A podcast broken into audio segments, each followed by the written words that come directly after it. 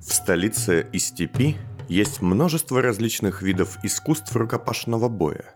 От горных традиций парных боев до южных степных кочевых стилей.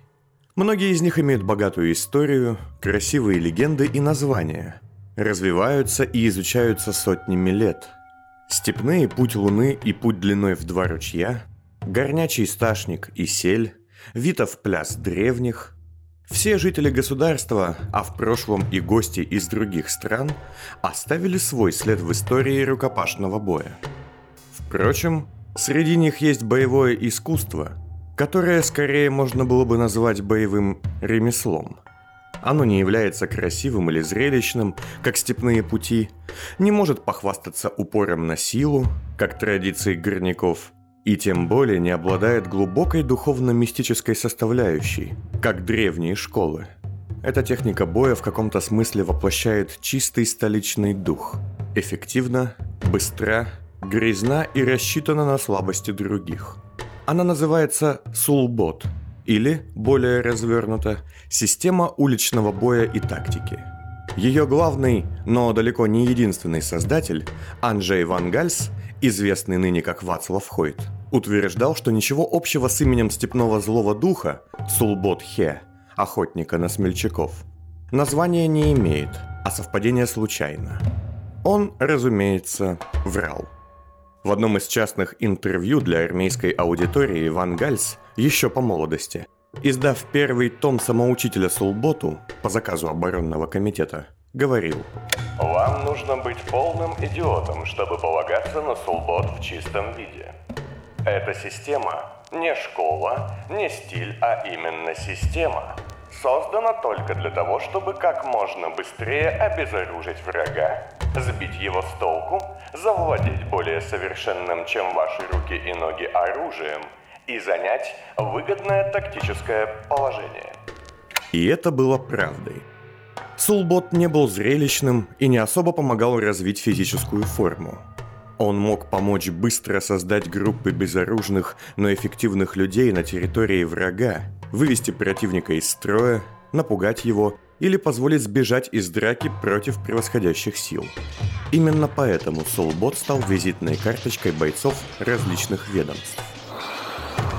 Но, к сожалению, даже с помощью очень эффективного Soulbot не напугать толпу спящих ни завладеть их оружием, ни тем более сбежать от них, Вацлав Хойт, загнанный в угол в тоннеле под поместьем Штайнфельтов, не мог. Акт 2. Интерлюдия 51. Почитал я отчеты о вашем дознании Эста. Бомбы, мятежи – это все очень скучно. Вектор Альбус сидел возле койки, к которой была прикована обнаженная, замерзшая Эста Ван Гальс, и поправлял ей спутавшиеся грязные волосы. Однако почему-то никто не увидел в куче этих букв очень занятное обстоятельство. Нападение на банковский депозит и контакт с господами... Э, с Джипсом. Это никак не связано. Эста, не осложняйте. И так все печально. Так вот, вы обманули джипсов, сказав, что похитили некий механизм с какой-то важной функцией. Так что на нем? Я уже сказала, не знаю. Я ляпнула это, чтобы выжить, и все. Чтобы выжить. Альбус встал и посмотрел пленнице в глаза, а затем отстегнул замки, освобождая ее. Эста тут же свалилась с койки и, подламываясь, отползла в угол. А вы жуткая женщина, Эста мстительная, гибкая, жестокая. Я боюсь, что я вас осознал до конца. Знаете, в чем ваша беда? У вас, кажется, совсем нет друзей. Есть лишь враги ваших врагов, и не более. В этот момент раздался звук магнитного замка, и Вектор Корекс вошел в камеру допроса вместе с двумя «я» в желтых халатах. Итак, продолжим.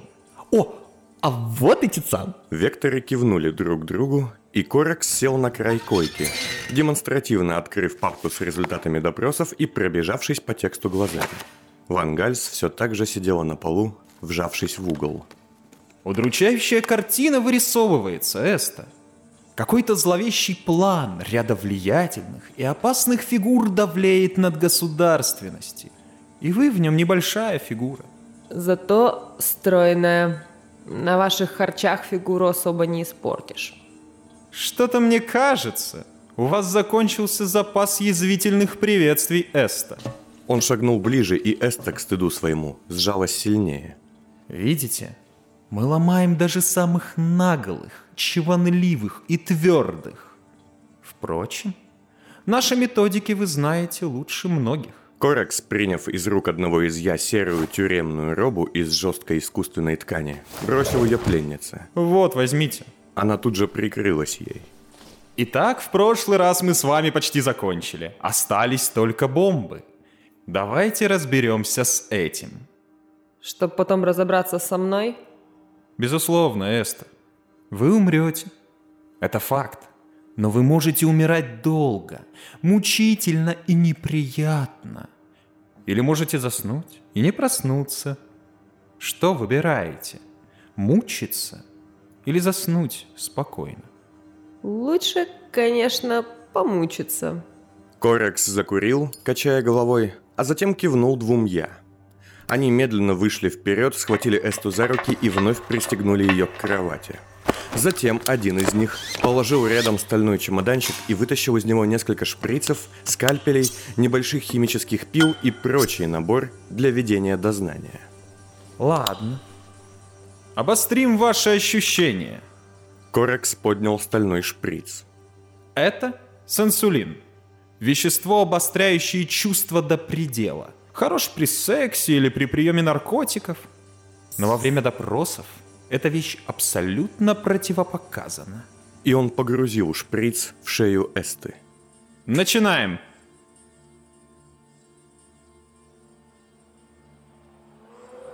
То, что будет, будет. Несмотря на то, что он сам считал, что смелость не его сильная сторона, Вацлав не был трусом. Однако вид толпы грязных, озверевших спящих людей, желающих убить его, внушали ему настоящий ужас. То, что было, было. Он прикрылся телами нескольких из них, тех, кому свернул шею или пробил голову найденным молотком. Но время его шло на секунды, а бежать было некуда. То, что могло быть, не было. Ладно, надеюсь, у остальных двух хотя бы что-нибудь выйдет. Сказал он и с трудом вытащил из кармана небольшой кастет с капсульными зарядами снотворного, чтобы нанести самому себе удар в шею. План Вацлава был фаталистичен и прост. Если ему суждено умереть от зубов и цепких пальцев спящих безумцев, то лучше это сделать во сне, без боли. Если же вдруг его сонное состояние по какой-либо причине сможет ввести нападающих в заблуждение и спасти его от смерти, то риск того, безусловно, стоил. Всегда мечтал умереть во сне. Сказал Вацлав и коснулся шеи кастетом, мгновенно погружая себя в темный и жуткий сон.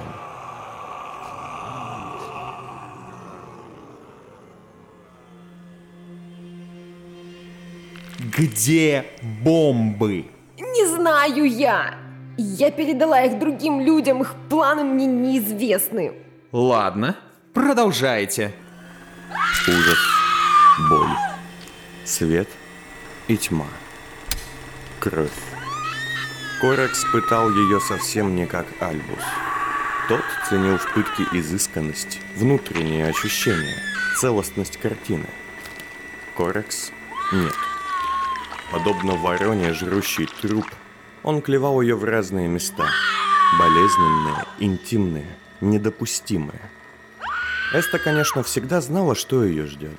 Но в вопросе пыток знать еще ничего не значит. Итак, еще раз. Кому вы их передали? Членам другой ячейки. Нет никаких других ячеек, Эста. Их больше вообще нет. Но... Я сказала... Что? Корекс махнул рукой, и я выключил тонкую пилу, которая минуту назад срезал с Эсты крошечные кусочки плоти. Почти обессилевшая, Эста шептала. Она понимала, что злость Вектора – ее единственное спасение. Для тонкого садизма и ужасной боли гнев и злоба – плохие компаньоны. Горячая ярость увечит тело, но только холодный расчет может увечить разум. Сказала Анжею. Я тогда сказала, ты, ты создаешь чудовища, не людей. А он ответил, от некоторых людей нас, нас могут защитить только чудовища. Мило. Но знаете, Эста, это не я чудовище, а вы. Все эти либералы, вольнодумцы, инакомыслящие, вся эта мразь куда лучше, чем вы. Они просто больные, помешанные на несуществующей свободе, а вот вы, Эста, человек, знающий, что нет и не может быть никакой свободы, что порядок — это единственное, что защищает нас от краха, и всеми силами пытающиеся эту константу изменить, вот кто чудовище. Да, да, Коракс. Но ты не понял. Он все равно был согласен с тем, что вы его дети. Чудовище. Повисла тишина. Альбус, что все это время стоял в полоборота, с неудовольствием наблюдая за методами Корекса, еле заметно улыбнулся. Режьте дальше.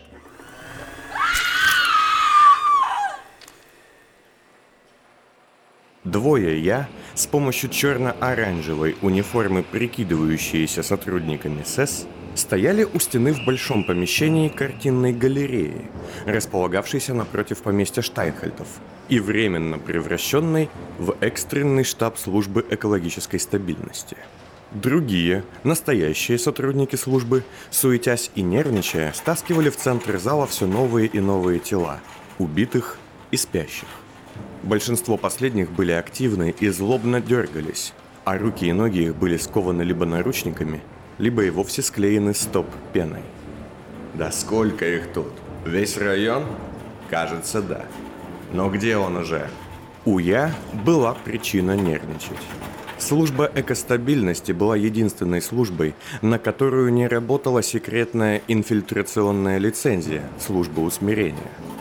Это значило одно – если бы кто-то из настоящих сотрудников обнаружил среди присутствующих двух представителей непонятного ведомства, раскрытых я ждала бы мгновенная и неминуемая казнь. Впрочем, среди СЭС у я тоже были свои люди. И одного такого, Вектора Левиса, носящего личину стабмейстера СЭС, они и ждали. Сказал, что быстро. Значит, придет. Да куда бы я делся? Оба я повернулись на незаметно подошедшего к ним сбоку, вдоль стены, Вектора Левиса. Этот рыжий человек носил на лице прозрачную маску, а в остальном был одет в такую же форму СЭС, как и все сотрудники. Однако вот тело Вектора в форме не находилось. Плотная черно-оранжевая защитная ткань облегала большой живот и толстые ноги, делая вид эко-чиновника весьма комичным. «Левис, что с вами?» «Да, Год назад вы были как запястье. Неужто в СЭС так хорошо кормят? Пухлое лицо рыжеволосого Вектора скривило недовольная гримаса. Все долбанная химия. В СЭС нас постоянно заставляют пить какое-то химическое месиво. За год стал весить как три себя. А платят все еще как за одного. Ужасно. Ладно. Что вам надо? Альбус сказал нам срочно прибыть и взять у вас на анализ десяток свежих заснувших.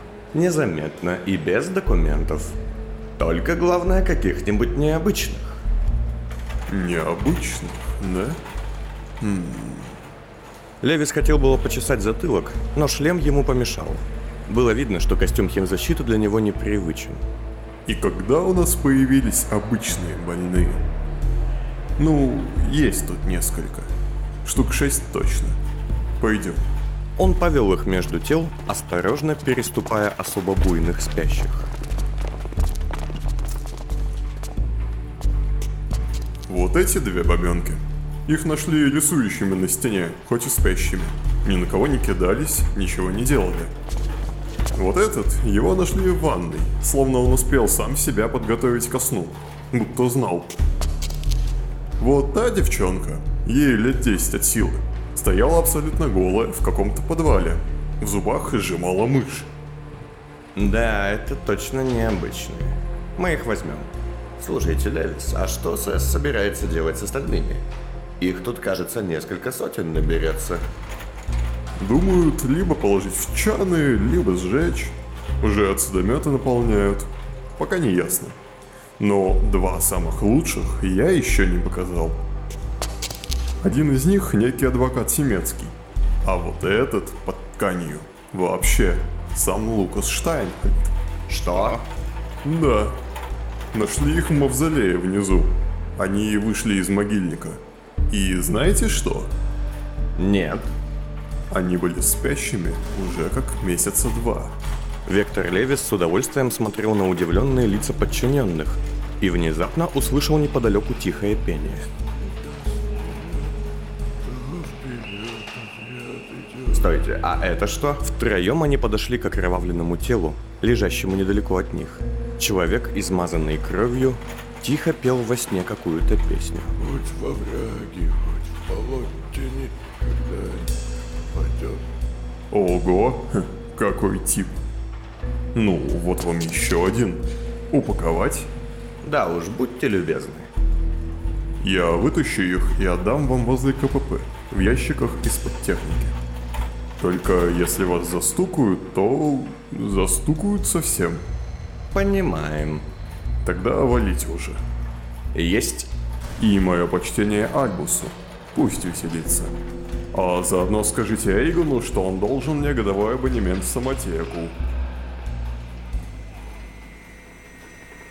Ну, где? Девять бомб, ровно таких же, как та, что взорвалась в фонтане три цвета. Отвечайте! Переданы людям, лоялистам из древних. Вот, начинается. Хорошо. Это не повстанцы, это... Это спонсоры. Они против революционеров из... из тройки. Они просто хотят их использовать. А вы, стало быть, с ними. Я ни с кем, я против. Против кого? Просто против. Анархистка. Анархистка, которая работала с либералами и проклятыми реваншистами одновременно? Вы шлюха Эста, которая взяла больше клиентов, чем у нее есть дыра. Хотя, теперь уже нет. Где они сейчас? Их замуровали в единых залах, в колоннах во время реставрации. Не только у тебя, Коракс, повсюду свои люди. Зачем? Для теракта? Для акта возмездия на ежегодном собрании лордов. Где именно? Я этого не знаю, правда. В дверь постучали. Альбус, оперативники доставили тела спящих к вам в секцию. Семь штук. Весьма необычных. Альбус с облегчением вздохнул и обернулся. Веселитесь. А я пойду изучать новых покойников. Ладно, хватит.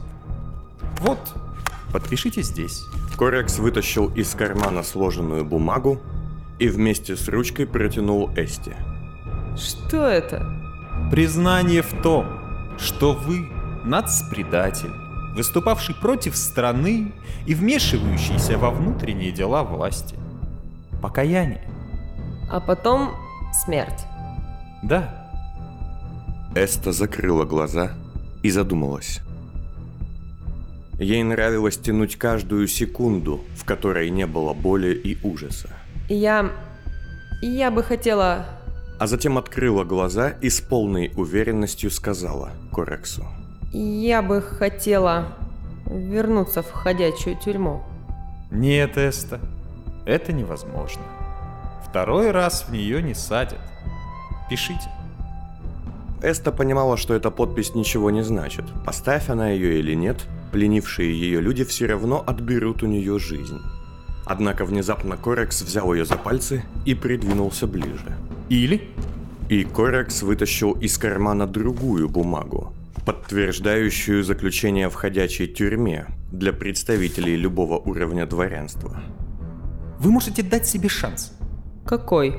Эста знала этот прием, и все же он сработал на нее. Помогите мне разболтать ведьму, Эста. Вы же подруги. Как мне заставить ее говорить? Коракс, ты правда... Ай, что толку? Анджей же вам всегда говорил, не можешь победить врага, меняй место битвы. Потрошением вы от нее ничего не получите. Вам нужны ее сестры. Что? У нее есть... Эста немного помолчала, повернув голову к стене, за которой, по ее предположению, находилась камера с Дарой, а затем продолжила. Она зовет их сестрами. Альбус... Альбус в курсе, о них знает. У нее больше ничего нет. Это ее опора. Скажите, что вы убьете их. Это заставит ее болтать. Эста потянула руку к бумаге, но Корекс сделал шаг назад, разорвал все документы и бросил их на пол.